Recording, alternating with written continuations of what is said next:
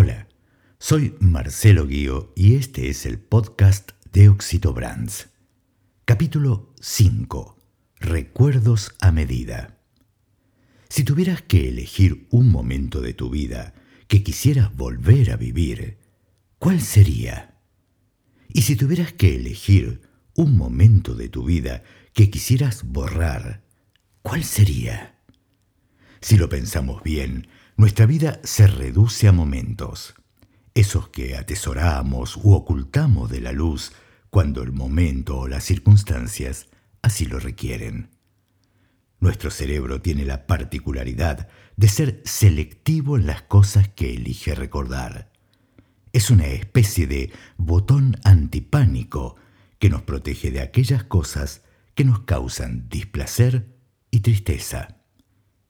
Los recuerdos son una construcción que nosotros mismos hacemos y que se basa en la percepción que nos queda de los acontecimientos vividos.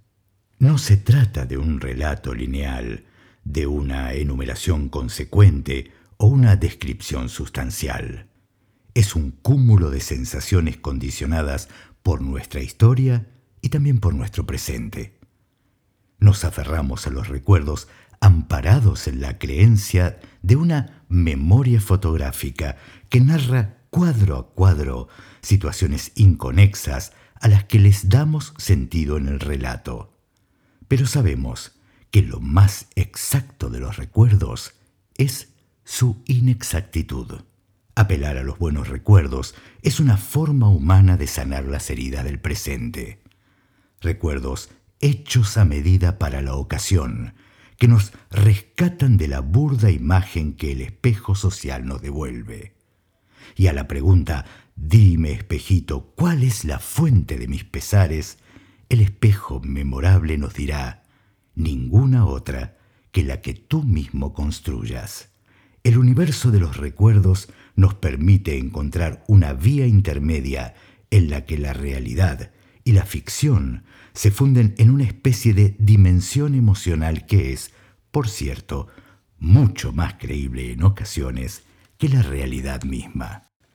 Tendemos a simplificar nuestras emociones buscando un código binario que determine qué está bien y qué está mal en nuestro devenir, como si la responsabilidad de cargar con nuestros 21 gramos de soplo vital nos fuera algo ajeno.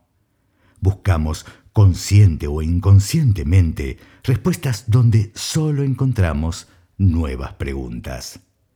Las certezas no son de este mundo, son ajenas a la naturaleza humana, y al buscarlas avanzamos sin comprender que la duda es el motor vital de nuestra condición. Necesitamos entonces crear recuerdos a medida para entender nuestro presente? Es probable que sí, que sin esta resignificación de los hechos a través del cristal de nuestras emociones, nuestra comprensión de los hechos y las circunstancias que nos rodean estaría también condicionada por la literalidad de aquello que vemos. Y desde esa perspectiva nos resultaría muy difícil establecer vínculos con cada persona que la vida nos presenta, porque cada uno de nosotros construimos nuestro presente con la arcilla de los recuerdos y de nuestra propia historia, la única capaz de amalgamar los ladrillos de los hechos presentados desde la racionalidad objetiva para darles algún sentido. ¿Y qué tiene que ver todo esto con el branding? Bueno, mucho tiene que ver. El modelo perceptivo que se estructura alrededor de las marcas parte de la posibilidad de construir recuerdos compartidos, de la narración de historias que resultan mucho más creíbles, o al menos eso queremos, que la realidad misma. De ahí surge la posibilidad de construir un universo común entre las marcas y las audiencias.